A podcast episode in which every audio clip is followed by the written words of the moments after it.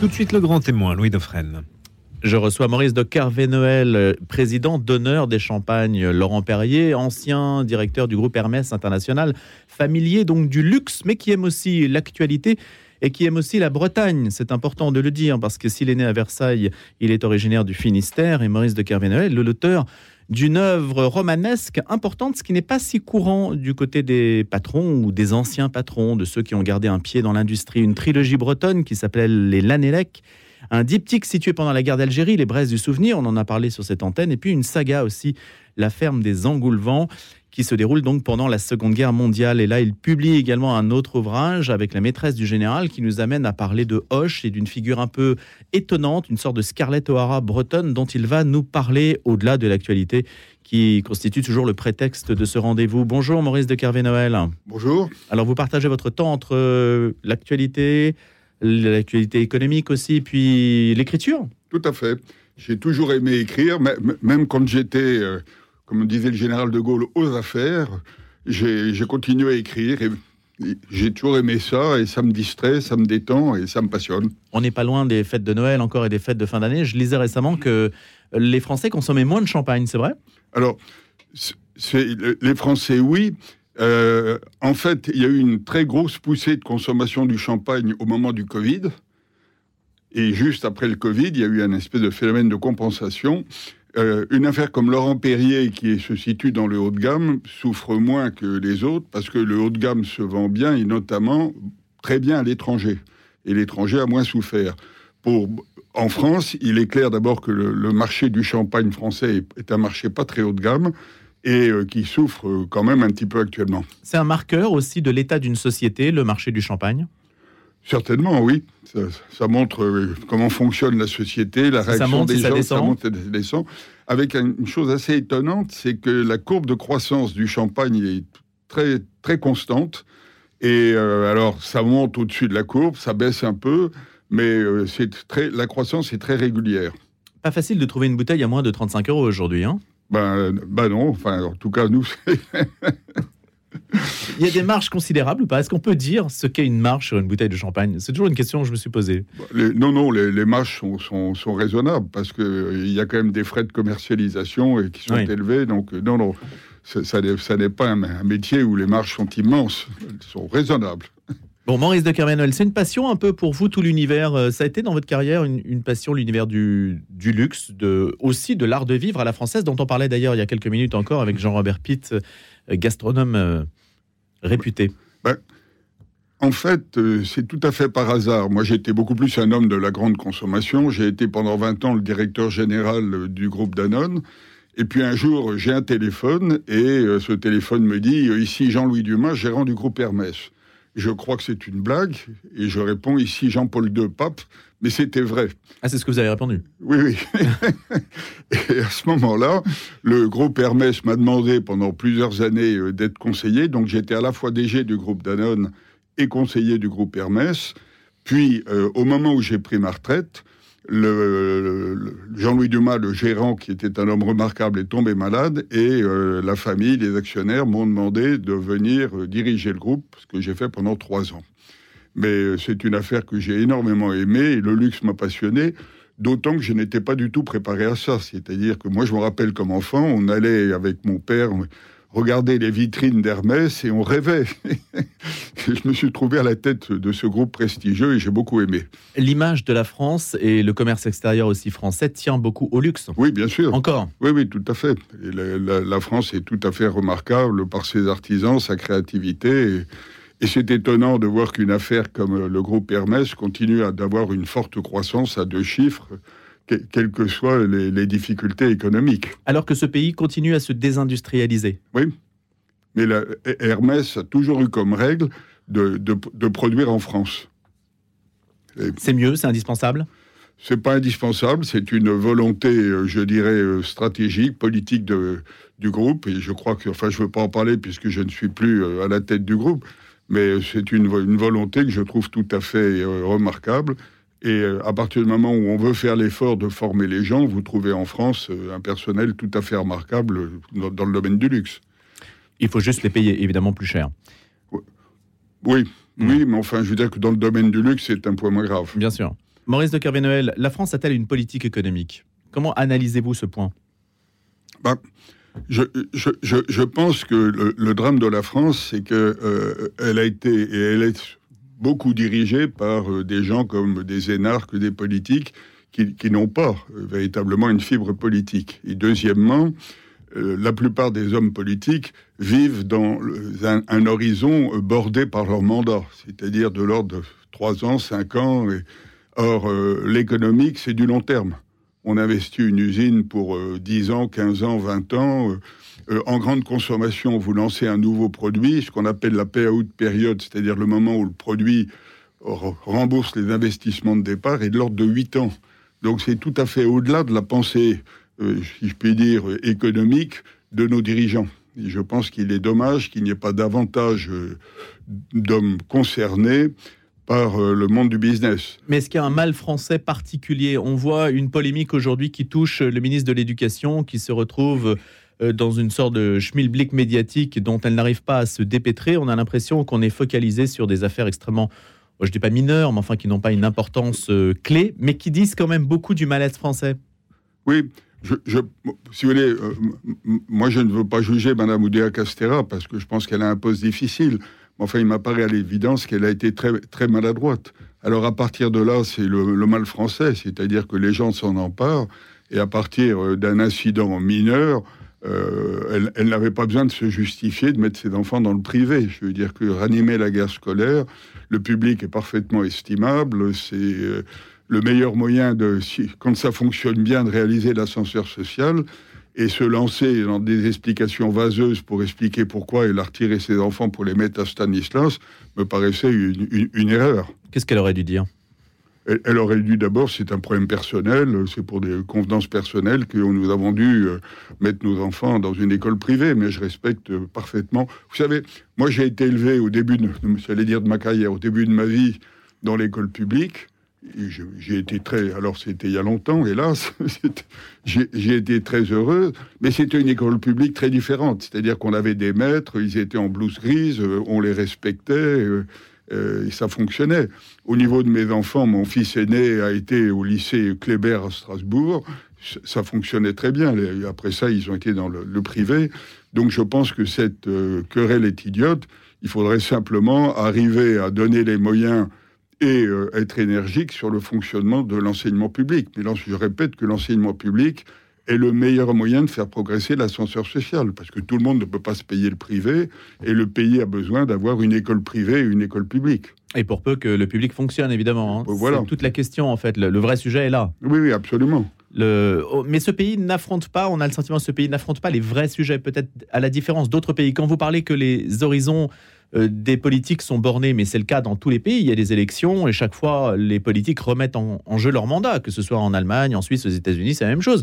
Donc, il y a, qu'en France, peut-être, enfin, j'entends dans les pays quand même développés, hein, je ne parle pas des pays où il n'y a pas d'État, ou des pays où il n'y a pas de liberté politique, mais il n'y a qu'en France, il y a une sorte de myopie de ce type-là. Et c'est pour ça que je parle de la désindustrialisation, qui est un vrai sujet dont on ne parle pas. Hein. Oui, ou peu. Mais moi, ça m'a beaucoup frappé. Au début de ma carrière, j'ai été directeur du marketing d'un grand groupe qui s'appelait le groupe Jacques Borel International, qui a été l'ancêtre d'accord. Et j'étais directeur du marketing, y compris du marketing financier. Et on faisait des réunions d'analyse financière en Europe et en France. Moi, j'étais très frappé. Quand j'étais dans les pays anglo-saxons, qu'on faisait une réunion à Londres, les journalistes posaient des questions techniques sur la finance on était en France, les, questions étaient d'ordre anecdotique. Pourquoi la cuisine n'est pas bonne? Enfin, Borel vous posait des problèmes. Et euh, les, problèmes sont souvent traités en France par le côté anecdotique et non pas à la base. C'est ça qu'il faut changer. Oui, absolument. Bon, on essaie de le faire à notre petite mesure sur cette antenne et j'espère que vous y contribuez. Oui, tout à fait. Euh, Maurice de Kervé-Noël, euh, votre nom sans la Bretagne, hein, c'est le moins qu'on puisse dire. Vous partagez votre vie entre Paris et le Morbihan. Tout à fait. Ma question, c'est est-ce qu'il y a une solidarité entre les patrons bretons? Et on sait qu'il y en a un aujourd'hui qui est entré de plein pied dans le monde médiatique déjà depuis quelques années. Bah, d'abord, le pays ne le sait pas, mais il y, a, beaucoup de grands patrons bretons. C'est-à-dire que des hommes comme euh, Édouard Leclerc, le père de Michel, Le Roc, le fondateur d'Intermarché, enfin, je ne vais, pas les énumérer, mais il y a énormément de patrons qui sont relativement euh, très, unis et se concertant et euh, jouant un jeu breton intelligent avec les politiques, même si les politiques ne sont pas forcément de leur bord. C'est quoi un jeu breton? Ben, le, jeu, le, jeu, breton, c'est d'essayer euh, d'être favorable à la province, de pousser aux investissements, de faire comprendre au pouvoir public la spécificité de la, de la région. Et je, moi, j'étais très frappé, euh, j'ai moins suivi récemment, mais des rapports justement des grands patrons avec Le Drian, qui était plutôt un homme de gauche, et les patrons étant d'ensemble plutôt des gens de droite. Et euh, quand il s'agissait de, de, l'intérêt breton, euh, tout ce beau monde fonctionnait ensemble. Et je crois que c'est une des forces de cette province, c'est d'être capable d'avoir une concertation. Il y a une identité locale forte à telle enseigne que, paraît-il, hein, mais là, on n'a pas du tout préparé nos questions, Maurice de Cavanoël. Je vous pose la question, elle me vient à l'esprit comme ça. Il paraît-il qu'il y a des réseaux qui même envisagent, euh, si jamais les choses se mettaient à mal aller en France, qui envisagent comment la Bretagne pourrait retrouver une forme d'indépendance. C'est vrai que ça existe hein? Je ne sais pas, dans le passé, ça avait existé, le, Front National, le FNB euh, breton existait. Le Front de Libération de la Bretagne. Voilà. Euh, personnellement, je n'ai aucune connaissance. C'était plutôt à gauche, hein Oui, oui, je n'ai aucune connaissance. Alors, pendant la Deuxième Guerre mondiale, ça a été assez horrible parce que justement, les indépendantistes avaient, si je puis dire, fricoté avec les Allemands. Et à la libération, euh, les chefs se sont réfugiés en Irlande. Mais à ma connaissance, enfin, moi personnellement, je n'ai jamais rencontré. J'ai rencontré des gens euh, très imprégnés de culture bretonne, assez autonomistes, mais ne cherchant pas du tout l'indépendance. Mais vous, vous êtes plutôt de fibre. Est-ce que on peut dire que vous êtes régionaliste? Est-ce que ça, est-ce que vos romans aussi qui parlent de la Bretagne, qui se déroulent en Bretagne, excepté l'Algérie, euh, est-ce que ça, c'est, c'est, en fait euh, la marque aussi de de votre appartenance? Oui, mais vous savez, moi j'ai fait la guerre d'Algérie, j'ai servi de pays comme officier, donc je me sens très français. Et je dois dire que euh, j'aime ces deux appartenances. Hein. C'est pas le, fait d'être français ne m'empêche pas d'aimer beaucoup ma province, ses paysages, ses traditions sont passées. Mais je, je ne suis pas particulièrement. Ce n'est pas l'un contre l'autre. Absolument. Hmm. C'est en même temps, comme dirait notre président. Il y a un moyen, il y aurait un moyen de donner plus de place aussi à ce qui vient du terrain, la subsidiarité ah ben, qui est peu, bah, peu représentée en France. C'est sûr qu'en en France, c'est un des problèmes. Moi, j'ai beaucoup vécu, quand j'étais directeur général du groupe Danone, j'étais patron euh, de Cronenbourg, donc j'ai beaucoup vécu en Alsace. Et c'est sûr que des régions comme euh, l'Alsace ou la Bretagne, qui ont une forte identité, gagneraient à avoir plus d'autonomie et plus de décisions locales. Ça se traduirait par quel type de, de champs qu'elles pourraient recouvrir, ces régions? Qu'est-ce que vous voyez de concret? Ben, disons que s'ils prenaient leurs décisions, ça irait beaucoup plus vite que de passer par l'administration et d'être confrontés justement à des dirigeants sortant d'écoles Jean Léna qui connaissent mal le, problème concret. Donc deux leçons, Maurice de. Sortir de l'anecdotique et puis peut-être ramener la décision plus proche du terrain. Plus proche du terrain. Ça, vous, seriez d'accord avec ça Dans une entreprise, moi, je me suis toujours efforcé de raccourcir la distance hiérarchique entre les différents patrons et le terrain, et d'essayer jamais d'avoir plus de trois échelons. Parce que plus vous multipliez les échelons, plus les décisions sont longues, deviennent complexes. Si vous avez un circuit court, vous allez vite et ça se passe bien. Vous êtes partisan d'un management à l'américaine où on commence par les plus bas échelons, y compris le patron, pour euh, pouvoir ensuite exercer les, hautes fonctions? Bah, tout, à fait. Vous savez, quand je suis rentré, euh, moi, d'Algérie, j'avais fait HEC, on m'a tout de suite proposé, et ça se faisait pas du tout à l'époque. On m'a regardé avec des yeux ronds. J'ai dit avant toute chose, moi, je veux faire un stage de six mois ou d'un an sur le terrain, dans les ventes. Alors tout le monde m'a dit, enfin c'était très vulgaire d'aller euh, faire le vendeur. Et euh, moi, ça m'a énormément appris toute ma carrière. Je crois que c'est profondément important. Euh, je vois une société comme Laurent Perrier, qui était, je crois, la 105, 105e ou 115e société, est, devenue la deux ou troisième du marché en, en, quelques années, parce que le patron à l'époque, Bernard de Nonancourt, s'est investi. Il a été ouvrier, enfin, il, a absolument tout fait dans sa société avant d'en prendre le commandement. Et c'est aussi de réconcilier le haut et le bas, hein, ce qui est difficile en France. Hein. Et d'avoir un meilleur dialogue. Alors, cette Scarlett... une des choses dont je suis le plus fier, une des choses dont je suis le plus fier, c'est euh, chez Danone, où j'ai quand même dû prendre parfois des décisions difficiles, fermer des usines, etc. Quand j'ai pris ma retraite de Danone, j'ai donné un pot de départ tous les syndicats CGT, CFD, TFO ont participé au cadeau qu'on m'a offert et sont tous venus à mon pot de départ.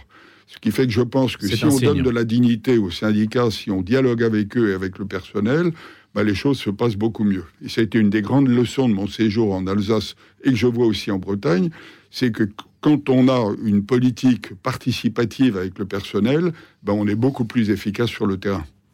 Maurice de Kermanuel, cette Scarlett O'Hara bretonne, donc il faut que vous nous en disiez un mot. Pas tout, bien sûr. Ben, c'est une femme exceptionnelle. Elle vivait sous la Révolution. Euh, enfin, d'abord, euh, à, la fin de la royauté, elle est allée à Versailles, elle a rencontré Marie-Antoinette. On l'a mariée avec un gars. alors, elle était la fille d'un marquis euh, libéral et libertin, et on l'a mariée avec un gars de son milieu très à droite, qui, dès que la Révolution est arrivée, a immigré. Et elle, elle a refusé d'émigrer parce qu'elle voulait, elle aimait la Bretagne et elle voulait sauver ses propriétés. Alors ceci n'a pas empêché, on lui a séquestré ses propriétés, elle a craint pour sa vie. Et donc elle a cherché un protecteur, et rencontrant un protecteur qui était euh, Hoche, elle en est devenue la maîtresse. Et ça a été une, liaison assez passionnée. Et donc c'est une femme alors un peu trouble, parce qu'à partir de là, elle a joué un petit peu un double jeu, c'était... Euh, euh, je je n'ose pas la qualifier, mais enfin un peu une espionne. Elle a à la fois renseigné Hoche et pour préparer l'avenir, elle a aussi un peu renseigné le comte de Provence, qui était le futur Louis XVIII. Quand Hoche est mort, elle a réussi à séduire son bras droit, son mari étant mort, à l'épouser. Elle a donc épousé le colonel Bonté, qui est devenu le général Bonté, puis le baron Bonté, et elle a fait une carrière sous l'Empire. Et quand la Restauration est arrivée, ben, elle est retombée sur ses pieds en allant voir Louis XVIII. Donc, c'est une femme qui a été très critiquée à Séonie, mais que moi, euh, en acceptant, si vous voulez, cette, souplesse de l'échine qu'elle a eue, j'ai trouvé que c'était une femme remarquable, passionnante, et donc je me suis beaucoup intéressé en écrivant ce livre, qui historiquement était passionnant, parce que ça m'a fait découvrir cette époque confuse, et il faut savoir que dans toutes les familles ou dans beaucoup de familles de l'aristocratie, les gens ont été divisés. Parce que certains, même la famille royale entre Louis XVI, il faut jamais oublier que le cousin de Louis XVI, Philippe Égalité, a voté la mort du roi. Maurice de Carvenoël, le lien avec euh, Scarlett O'Hara, c'est l'énergie, c'est ne jamais céder? Jamais, céder, la séduction, la, capacité à, à, accepter quelques compromissions pour survivre. Et ça renvoie aussi au rôle de la femme dans des époques antérieures qu'on a tendance peut-être à mettre euh, un peu facilement dans une case. Tout à fait. Je crois qu'on oublie qu'au Moyen Âge, il y a eu des femmes très brillantes, qu'au XVIIIe, il y avait des salons littéraires et des femmes extrêmement libres, et on a tendance à croire aujourd'hui que la libération des femmes, les femmes étaient relativement assez libérées euh, dans, beaucoup de cercles dirigeants. Parce qu'elle a pu tracer sa propre voie ah bah complètement. indépendamment de toute inféodation masculine. Tout à fait. Il y a une époque où ça se faisait pas du tout. Quand elle a vu que son mari avait filé à l'étranger en Allemagne puis à Jersey, elle a divorcé. Donc c'était c'était une femme très moderne. D'ailleurs, je me suis amusé à la faire graphologer par une femme qui était ma graphologue, qui avait été graphologue au, au du petit Grégory. Et euh, je lui ai dit simplement que c'est une femme du 18e à cause de la, du style de l'écriture. Et elle est revenue en me disant c'est une femme exceptionnelle, moderne, pragmatique, mais très ambitieuse et intéressée. Et c'était exactement le cas de cette femme. Et donc vous habitez les lieux où elle vivait? Alors j'habite le manoir où elle vivait. Et euh, si vous me permettez d'être un tout petit peu vulgaire, je, je, travaillais un jour euh, à, arracher le lierre de la chapelle, et à ce moment-là, je vois un, vieux paysan, mais comme diraient mes petits-enfants, un vieux de chez vieux, qui arrive, il regarde la maison, et il me dit, c'est la maison de la pute de Hoche. et ce qui montre que, au-delà des, siècles et des générations, la, la haine de, qui accablait cette femme a perduré. Hoche n'était pas un tendre. Hoche n'était pas un tendre, mais c'était un homme très brillant. Alors on oublie toujours que toute cette histoire, la Révolution et l'Empire, ont été une histoire de jeunes. Hoche est mort à 29 ans de la tuberculose et tout ce qu'il a fait, bouter hors de France euh, les Prussiens, les Autrichiens, les Anglais, pacifier l'Ouest, il l'a fait euh, entre, 20, et 25 ans. Et euh, on oublie toujours que Napoléon et Marie-Antoinette jouaient, jouaient à cache-cache à la Malmaison. Gabriel Attal est un vieux finalement. Gabriel, il est tout, à fait. D'ailleurs, on s'étonne de Gabriel Attal. On oublie toujours que Bonaparte avait 27 ans au pont d'Arcole, que le Christ avait 30 ans. Et quelle leçon tirer de cette réalité-là? C'est qu'on donne encore une primauté excessive à des personnes trop installées, surtout en France où les élites ont du mal à se renouveler? Moi, je pense qu'il faut des deux. C'est-à-dire que euh, je pense que des, vieux crabes de mon genre ont une vertu d'expérience et de conseil, mais que le, dynamisme, la création, euh, l'innovation est quand même beaucoup l'apanage des jeunes. Et donc, on devrait, euh, moi je trouve que c'est une décision sage d'avoir nommé Attal Premier ministre. Alors après ça, on va voir, un, s'il va pouvoir agir et s'il va pas être étouffé par le, le, le, côté trop envahissant de Macron, et deuxièmement, s'il a le talent de réussir. Mais je pense que faisons-lui crédit et que c'est un type intéressant. La politique est encore intéressante, euh, justement, euh, Maurice de Kervenel. Est-ce qu'aujourd'hui, c'est là que ça se passe? Justement, vous disiez tout à l'heure, c'est de l'anecdotique, beaucoup de l'anecdotique. Et finalement, peut-être que l'intérêt des personnes qui essaient de regarder loin se porte sur d'autres sujets dont on parle peu. Je pense à un sujet, par exemple, l'intelligence artificielle dont on parle très peu, et, et, les répercussions que cela va avoir sur le monde économique, qui sont peut-être considérables c'est un sujet dont on devrait beaucoup plus parler. Alors on devrait beaucoup plus parler. Moi, je m'y suis mis très, très tôt et, c'est tout à fait euh, sidérant. J'ai rencontré euh, l'autre jour une femme qui travaillait dans une affaire d'intelligence économique. Et elle, me racontait qu'elle voulait fêter l'anniversaire de sa mère et en 30 secondes, alors elle, elle avait euh, nourri ChatGBT de quelques particuliers de sa mère et je vous dis, entre 30 secondes et une minute, euh, on lui a fait un sonnet en musique reprenant toutes les qualités de sa mère. Ah oui, il est très bon pour les sonnets. Oui. moi, moi, j'écris actuellement un roman qui m'amuse sur l'Algérie aujourd'hui. Je, leur demande couramment, je dis qu'est-ce qui s'est passé au moment du Irak euh, en Algérie, vous savez, ces mouvements de foule énormes qui ont eu euh, lieu en 2019 et 2020. Et en 30 secondes, parce que j'avais mis ma montre pour regarder, j'ai eu trois pages me décrivant tous les événements, la fin de Bouteflika, enfin, etc. Non, non moi je pense que c'est un outil fantastique avec des dangers, mais je, pense euh, que les gens ne se rendent pas compte de, l'incroyable répercussion que ça va avoir euh, sur l'administration, sur les entreprises, etc. Simplement, il ne faut pas en avoir peur et savoir très vite l'utiliser. Un dernier point, Maurice de Noël, la guerre Israël-Hamas. Vous avez été dans un kibbutz et vous êtes retourné en Israël il n'y a pas très longtemps. Oui. Alors, si vous voulez, euh, quand j'étais à HEC, j'ai eu tout à fait étonnamment une bourse du gouvernement pour aller étudier les kibbutz. Et donc euh, j'ai vécu dans un kibbutz frontalier. Euh, alors le Golan n'avait pas encore été pris. On était à deux kilomètres. On voyait les batteries syriennes.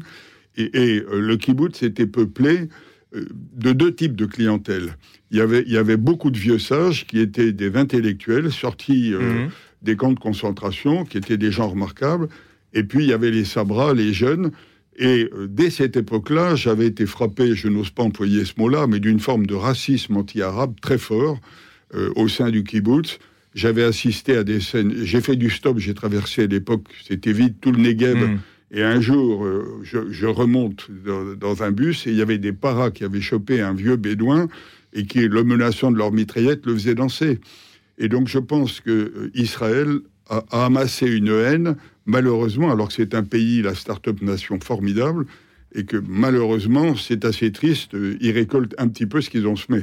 Merci Maurice de Cavanel. Et peut-être que c'est une histoire qu'il faudra raconter un jour dans un ouvrage, dans, dans des mémoires. Merci d'avoir été avec nous ce matin. Merci. Et à bientôt.